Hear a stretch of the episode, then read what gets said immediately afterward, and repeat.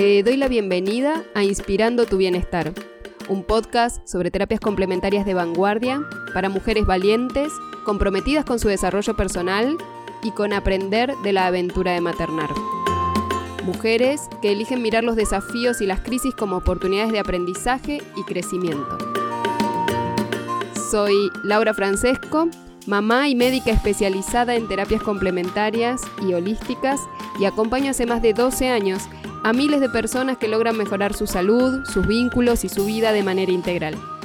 En cada episodio vas a encontrar ejemplos concretos de cómo pueden ayudarte estas herramientas a potenciar tu salud y resolver tus emociones, y así disfrutar tu vida en mayor conciencia y plenitud. Empecemos.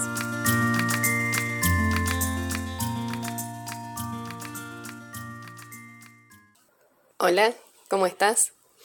Acá nuevamente feliz de estar grabando un nuevo episodio de Inspirando tu Bienestar, el episodio número 10. ¡Qué maravilla! ¡Qué maravilla! Estoy súper feliz de la facilidad con la que se han ido sucediendo los episodios, la respuesta que ha tenido, los mensajes que me mandan después de cada episodio contándome lo que les resuena, las dudas que surgen a partir de, de lo hablado. Así que bueno, súper feliz de, este intercambio. Espero que, que te esté resultando inspirador. Y en el día de hoy me gustaría que charlemos un poco sobre esta área de la biodescodificación que toma en cuenta el transgeneracional, decimos que es una de las áreas que más me apasionan, que más me gustan, me encanta, siempre me maravilló, pero que al principio, cuando recién tomé conocimiento del abordaje en biodescodificación, fue la que más me costó asimilar, fue la que me resultaba más difícil de alguna manera de creer, hasta que empecé a comprobar en la consulta cómo es que opera. El transgeneracional básicamente hace referencia a las vivencias que hayan podido tener algunos miembros del clan, vivencias dramáticas, traumáticas, dolorosas, vivencias decimos de drama biológico, donde, por ejemplo, puede tratarse, por ejemplo, de situaciones de drama biológico, hablamos cuando hay muerte de cachorros, cuando está la muerte o la pérdida en el clan de una persona con cachorros, sea la madre de los cachorros, sea el padre de los cachorros. Entonces, eh, situaciones de drama biológico es cuando cambian las posibilidades del acceso al alimento, cuando hay grandes movimientos o migraciones por escasez o por dolor o por guerras. Todas estas cosas son dramas biológicos, son situaciones que cambian las chances de supervivencia para una persona o para el clan. Estas vivencias quedan guardadas, activas, en lo que llamamos el inconsciente familiar. Y el inconsciente familiar, así como Carl Jung habla del el inconsciente colectivo, hablamos del inconsciente familiar que es también como la red doméstica de Internet a la que todos tenemos acceso. Y es una red en la que cada nuevo miembro que llegue al clan, cada nueva persona que vaya sumándose o naciendo en el clan, va a tomar inconscientemente una fidelidad a alguna memoria de dolor no resuelta en el clan. Y en realidad ese es un modo, con una intención positiva, es un modo de heredarnos una sensibilidad especial a las situaciones para poderlas manejar más velozmente, para tener mejores chances de supervivencia, para poder evadir o prever situaciones con antelación. Tiene una intención positiva esto que sucede, pero muchas veces da manifestaciones incómodas como la que les voy a contar en el caso de hoy. Entonces, estamos conectados, yo digo Wi-Fi, al inconsciente familiar. Hay algunas memorias con las que estoy en fidelidad y entonces inconscientemente las voy a tender a repetir o reparar de alguna manera cuando una situación que esté ocurriendo en mi realidad, mi inconsciente sienta que se asemeja y donde este recurso se pueda aplicar. Ahí aparecen a veces muchas cosas cuando yo cuento esto porque hay algunas formas de identificar cómo puedo estar yo en relación con algunas memorias. Una de las formas es el nombre. Me, me, dieron el mismo nombre que tiene tal o cual ancestro. Otra de las formas es el parecido físico, sos idéntica a la hermana de tu abuela, por ejemplo. Otro de los rangos de afinidad inconsciente con una ancestra, un ancestro y su historia son las fechas, las fechas de cumpleaños y las fechas de concepción.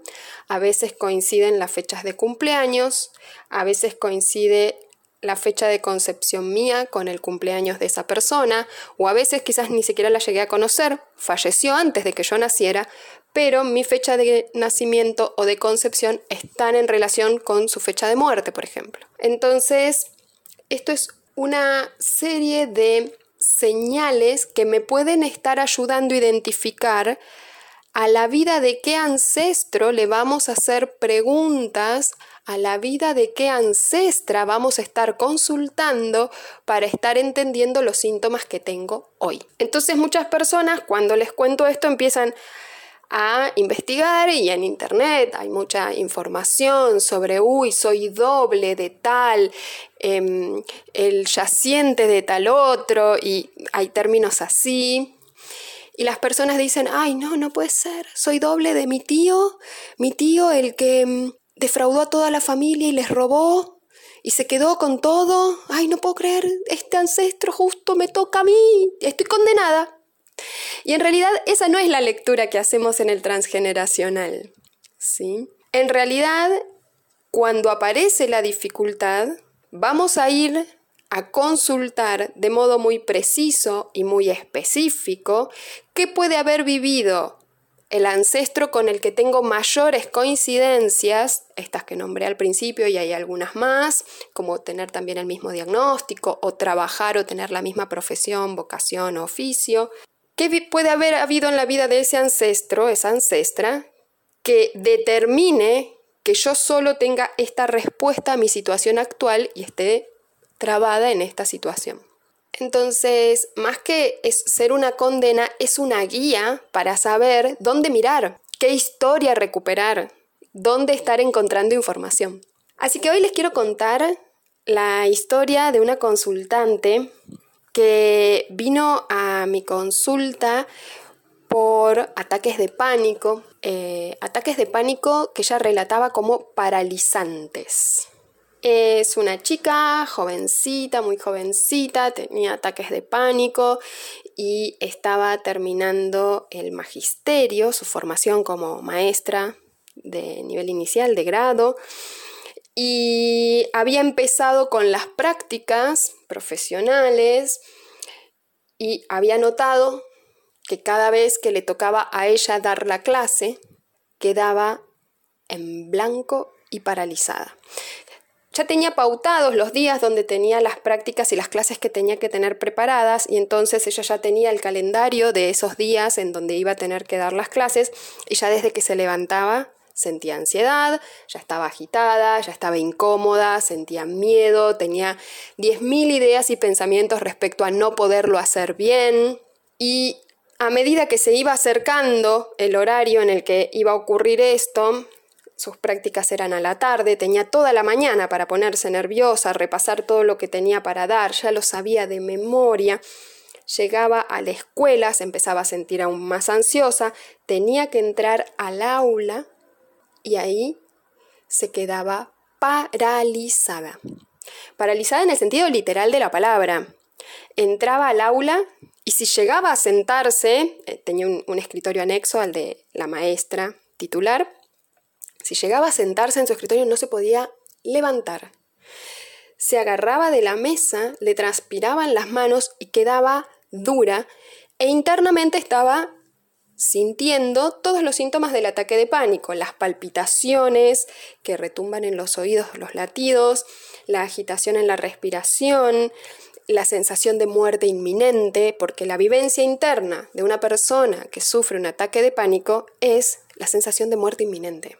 Estoy en peligro de vida. Y esa es la química y la biología de nuestro cuerpo están activando el sistema de alerta, de alarma, frente a una situación que claramente no lo amerita. ¿sí? A muchos podría asustarlos dar una clase frente a 25 niñitas, niñitos, pero digamos, no amenaza mi vida esa situación. Entonces, me cuenta esta historia que ya le había pasado en dos oportunidades y que sin esas prácticas no se iba a poder recibir y que a ella le encanta la docencia, pero que estaba encontrándose con esta dificultad ahora que ya estaba por recibirse y podía perder las prácticas. Entonces empezamos a trabajar.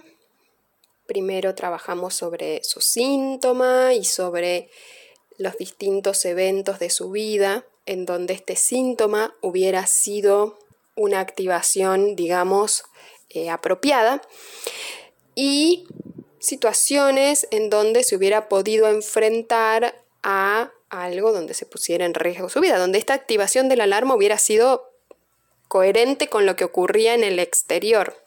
Trabajamos algunos eventos de su vida que, que pudimos identificar.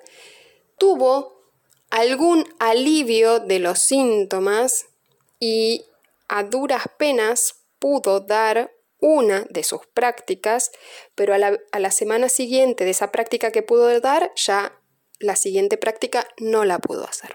Entonces, en consulta, cuando uno ya ha revisado lo que es la biografía de la persona, la vida de la persona, se revisan otros dos eh, momentos importantes. Un momento es el proyecto sentido, se llama, que es el periodo que abarca desde las cosas que pueden haber sucedido en mi núcleo familiar los nueve meses antes de mi concepción, mi vida intruterina más los primeros dos años, tres de vida. Todo ese periodo es un periodo que se llama proyecto sentido y las cosas importantes, difíciles, que puedan dejar huella ahí, están, digamos, facilitada por la etapa en la que ocurren a dejar una impronta más profunda. Una vez revisado ese periodo, pasamos a revisar el transgeneracional.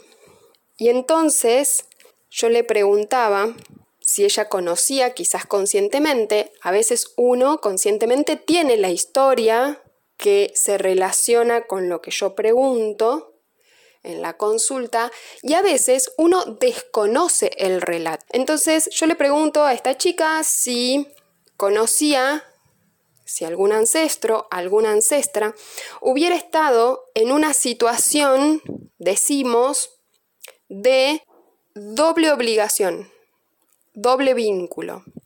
Una situación en la que me tengo que mover pero no puedo o me quiero mover pero no me dejan, en una situación en la que si me muevo en esta dirección es peligroso, pero si me quedo es peligroso.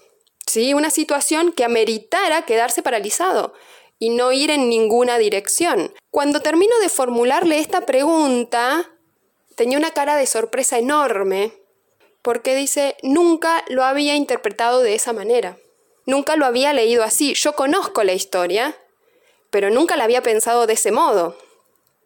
Y me cuenta la historia de su bisabuela, que su bisabuela vivía en Europa y durante em, los bombardeos de la guerra, de la Segunda Guerra Mundial, ella, que era pequeña, tendría 6, 7 años, le había contado muchas veces a su familia esta anécdota.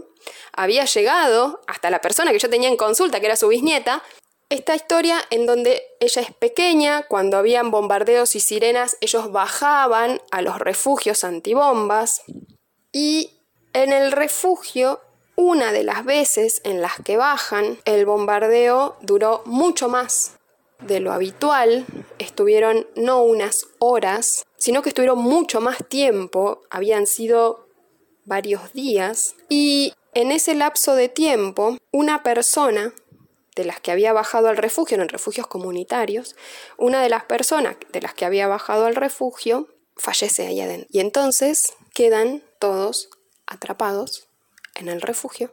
Salir es peligroso, continúan las sirenas y los bombardeos, pero quedarse es morir. Quedarme dentro del refugio me expone a estar en contacto con un muerto o a mi propia muerte. ¿Sí? Es tan dramática la situación, es tan límite, es tan desbordante todo lo que ocurre en ese evento, que el drama queda grabado, impreso, instalado en la memoria transgeneracional. En cada situación en la que yo me sienta expuesta, voy a activar la respuesta de no moverme. El gran conflicto de esta chica cuando daba sus clases era sentirse expuesta. Era sentirse casi como si estuviera desnuda en un anfiteatro. Ella sentía que estaba expuesta delante de la mirada de la infancia que le estaba que estaba en esa clase. Y entonces esa sensación a la que ella no le encontraba explicación, que activaba su ataque de pánico y que la dejaba paralizada, era una respuesta por una sensibilidad heredada a cualquier situación en la que yo me sienta expuesta y en peligro. Déjame saber si para vos es tan coherente como para mí la relación que hay entre las dos cosas, entre el síntoma que expresa y la vivencia de la ancestra. Para mí fue increíble cuando encontramos esto. Fue increíble en el momento que lo encontramos tuvimos la confirmación de que era una vivencia que hacía sentido con lo que estábamos trabajando. Fue para ella muy liberador, tuvo mucha descarga emocional y fue muy liberador ya en la consulta haber leído desde ese lugar esa memoria que solo la recordó. No hicimos ninguna otra cosa aparte de que me hizo el relato que siempre hacía su ancestra y que había llegado hasta ella. Ella era muy chiquita cuando su ancestra falleció, pero su abuela, su mamá le habían pasado este relato. Lo repetían, era un relato conocido del, del que toda la familia estaba en conocimiento, ¿sí? Entonces, lo maravilloso fue, que eso fue como increíble, que ya a los pocos días pudo dar sus prácticas al principio con cierto temor, con cierto grado de alerta. Me refería que todavía tenía miedo de que le dé el ataque de pánico y que le apareciera en mitad de la clase. No sucedía, solo era su alerta y su anticipación, su miedo de anticipación, lo que se estaba en ese momento activando.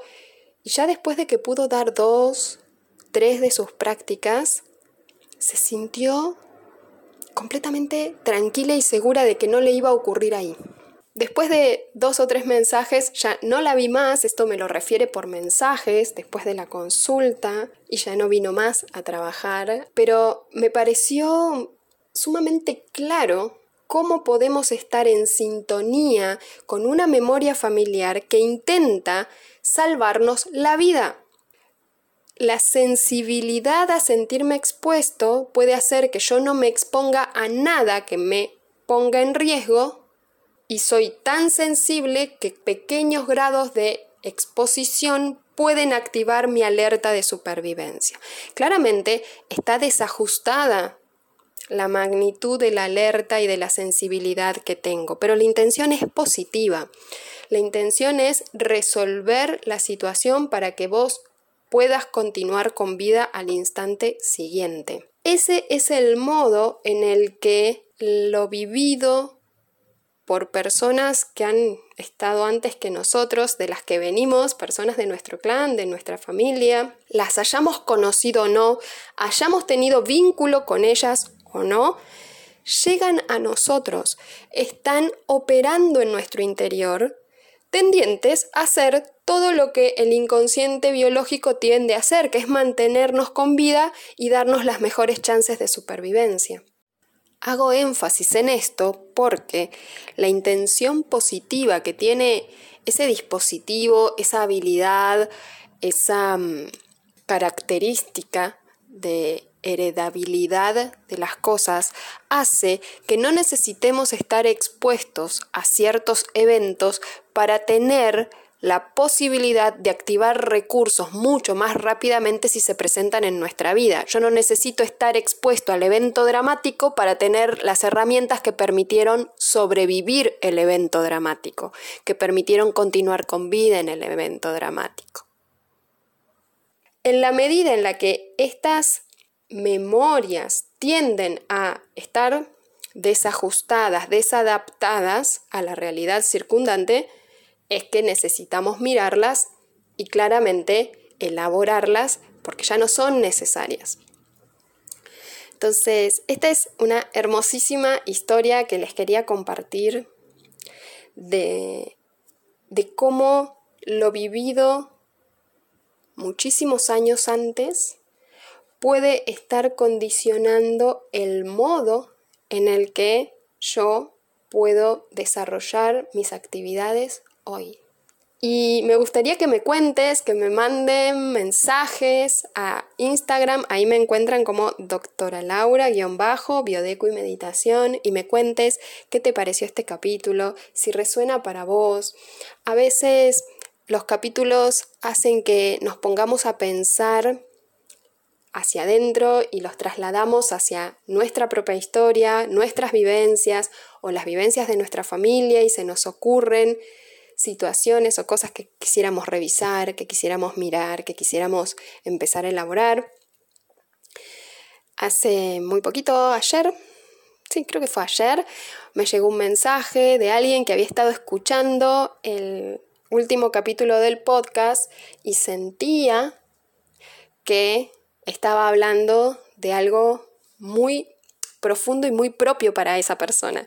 Y entonces dice, quiero tomar nuevamente consulta con vos porque me di cuenta que esto sigue pendiente para elaborar.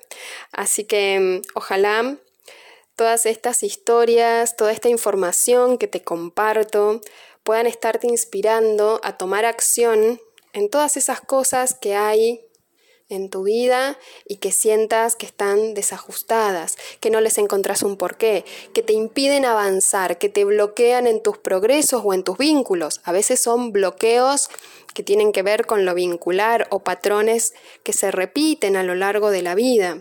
Por ejemplo, siempre que inicio un negocio, la persona a la que me asocio me traiciona o siempre que estoy en pareja, mi pareja termina con una infidelidad o distintas cosas que vamos viendo que se pueden ir repitiendo, que hay un patrón, un hilo conductor, ahí siempre está bueno observar no solo la biografía de la persona, lo que la persona pueda haber vivido, sino en su núcleo familiar o en sus experiencias tempranas, sino también en la vida de su familia. Espero que te haya gustado este episodio, déjame saber qué te pareció. Y nos estamos encontrando en la próxima semana en un nuevo episodio, en un nuevo capítulo de Inspirando tu Bienestar.